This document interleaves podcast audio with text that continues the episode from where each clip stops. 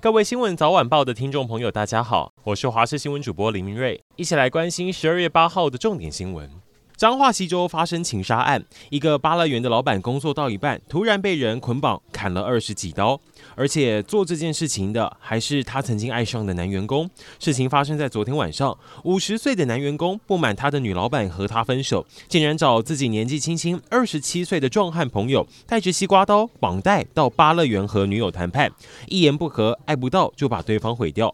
我们追踪，当时是有果农路过看到，赶快报案。只是警方现在厘清，这两个人分手有一段时间了，过程没有断干净，导致这一次的意外发生。那是情杀还是财杀，也是调查的重点。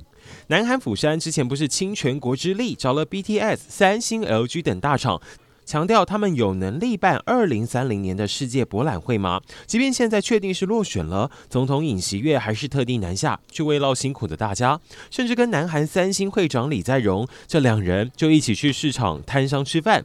有趣的是，李在镕看了一下现场大家用的手机，眉头挑了一下，说：“怎么都是用 iPhone 呢？”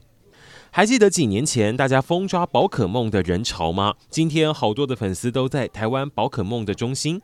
一早热闹开幕，现场却很火爆。原来主办单位原本是规定不能够夜排的，结果到了现场一早还是有非常多人大半夜在这里卡位排队。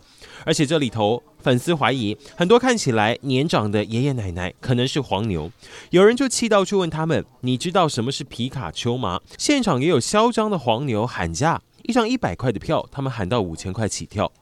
新北耶诞城巨星演唱会将在明天开唱，不少粉丝早在前几天就在现场搭帐篷、铺地垫、卡位，目的就是想让自己离偶像近一点。只是现场也出现了一些带牌乱象，甚至今天有民众插队，双方爆发争执。鱼市场渔港，很多人可能才打算这个周末要去逛逛，吃个很捞诶。现在却有消息说，宜兰大溪渔港未来这些摊位可能都得撤空，原因是他们的收费不够透明，问题一直也都没解决。如果再不改善，可能就不能够做生意。